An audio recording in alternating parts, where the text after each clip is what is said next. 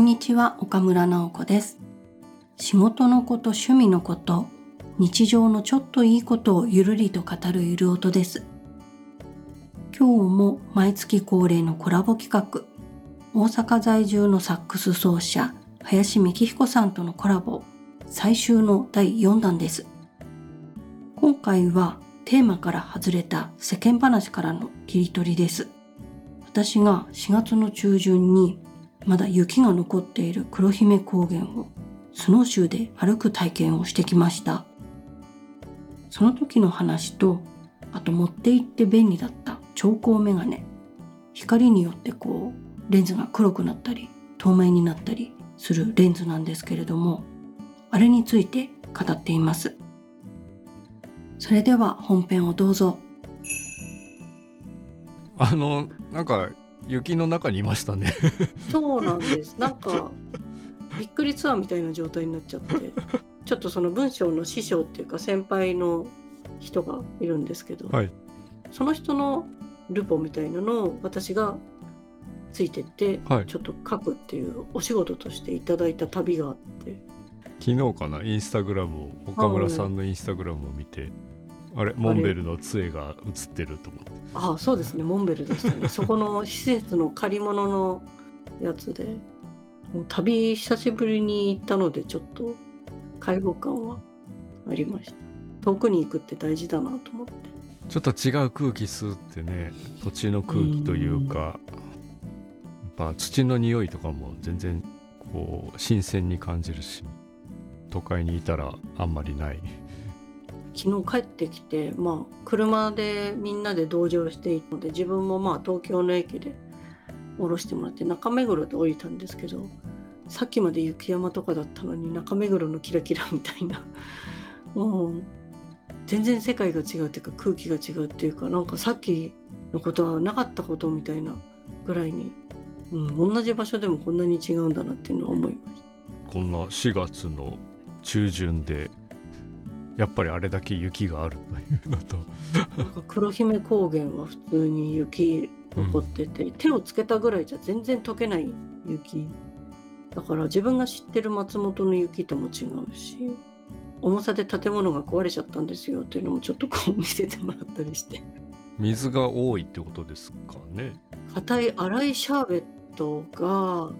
塊になって残ってるっていう。うん溶けないのか。全然日向になったところでそんなにまだ外気が寒いので溶けないのが屋根に残っちゃったら大変みたいな、抜けてしまったり潰されたり。本当に小屋を潰されちゃったのがあったらしく。あみんな必死で雪かきしますよねそんな。ああなるって分かってたらまあ雪かきするわと思って。岡村さんはそこを歩いただけですか？そうですね。なんか子どもの作文教室の一環でそこのトレッキングみたいのがあって、で体験した時の感覚とかそういうのを覚えておいて次の日の作文の時間にそれを書くっていうやつの私は作文じゃない宿題ですけど子どもたちはその日に全部書いていろいろ発表してっていうので行ってでもトレッキング丘みたいな傍から見るとそんなに高くないところなんですけど一回り結構1時間ぐらい歩いて途中こけたりし 雪だからね。雪プラス枝がもう落ちてるんですよ。雪がそう降ったわけではなくって真っ白な世界じゃないんですよね。なんかこう杉の茶色い枝もなんか落ちてるとかいうところ。あのスノーシューで踏み越えていくスノーシューは未体験だな僕もああセッタみたいな。でもあれもう本当にギザギザのでっかいノコギリの刃みたいのが前についてるので、うん、あれがあんなに便利だってねやっぱり履いてみないと分からなくて、うん、安心感。そう安心感が。だから一応帰る前はスノーシュー脱いで多少雪の上歩いたりしたらもう靴なんかじゃツルツルだから歩き方変えないとこける怖さっていうのは分かりました履かなくてもいいですよとか言われたけど履かなくて長靴で行ったらほんとツルツルになっちゃうから。怖いですねそれはね。そうなんです自分の足踏まないでくださいねとか言われる。踏みそうになるし。あれでなんか丸太1本分ぐらいみたいな橋みたいなところも渡んなきゃいけなかったりして。運動神経ないと。足筋肉痛になってませんか？まだ。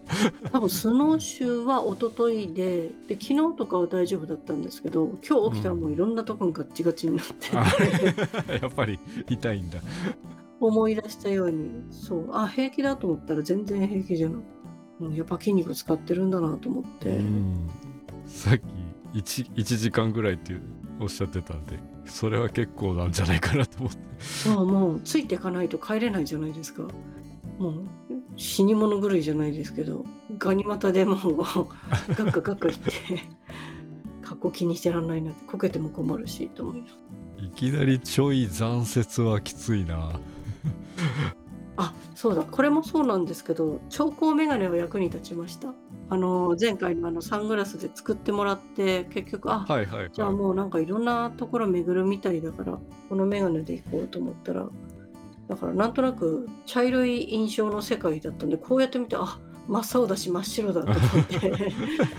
こうやって見ながらなんかちょっと確かめて茶色くない世界も見ながら。うん。でも目はすごい守られました。今そういう頭痛全く起きなかったのは多分このメガネで行ったからだろうなと思って、こう外でつけてる最中あ視界はしっかり暗くなってるなっていう感じなんですか？そうですね。なんだろうこことここの隙間からあ境目見えて気がついたらあ色変わってるから今これ真っ黒になってるんだなと思って鏡とか見ると、本当に真っ黒プラスマスクしてたんで 相手の人から見たら笑ってるのか怒ってるのかも多分分かんない。この人 今どういう状況なんだろうっていうのも全然分かんなくなっちゃって。で知らない人と話しながら言ってたから マスクで声もごもごだしなんかもうちょっとそこは申し訳ない状態になったんですけど。でも自分としては意外と普通じゃないですか。そう全然気がつかないうちにあそういえば今日が当たってる日向とかだから今ここにこうなってるのかってこっち見てると全然気がつかないんですけどたまにあって下を見て思うそれぐらい自然にこう切り替わるし自分も気づかないぐらいだしら知らないうちになんか目が見えないっていうかそのあちらからは真っ黒になってて、うん表情読めない人になってるっていうのは後から結構気づいてあこれはちょっとどうどうしようっていうか仕方ないんですけれど。まあそういうもんですけどね。うん。知らない人が見たらこう話してるうちに部屋の中入って話してるうちに あれ？目が見えるようになってきた。急にお土産屋さんみたいなとこ入るとよく分かんなくて結局こうやってまた外してみたりして。うん。まあこれで夏を。はいこれはでも気楽にいけそうな感じがします、もう手放せませんよ。便利は便利。掛け替えなくていいっていうのはすごい便利です変えてよかったこの最後の調光メガネは前回のコラボで林さんに教えてもらったアイテムでした。あの話を聞いてあそりゃ便利だなと思って行きつけのメガネ屋さんへ行ってこういくつかタイプ説明を受けて選んでちょっと相談して1本作ってみました。なんか調光メガネ用のレンズっていうのは大元の問屋さんか何かは一緒なのであんまりこうお値段的に差は出ないというお話も聞いたのでリーズナブルなものでも作っておくといいかもしれません。もう5月でも日傘を差している人もいるくらいなんで眩しいですよね。まあちょっと大行なサングラスよりはちょっと出かける分には便利だなと思うのでこの夏は大活躍すると思います。林さんのチャンネルでも岡村がまた違う話題で話すエピソードが出ていると思います。ぜひ概要欄のリンクからも辿ってみてくださいそれでは皆さんにもいいことがありますように。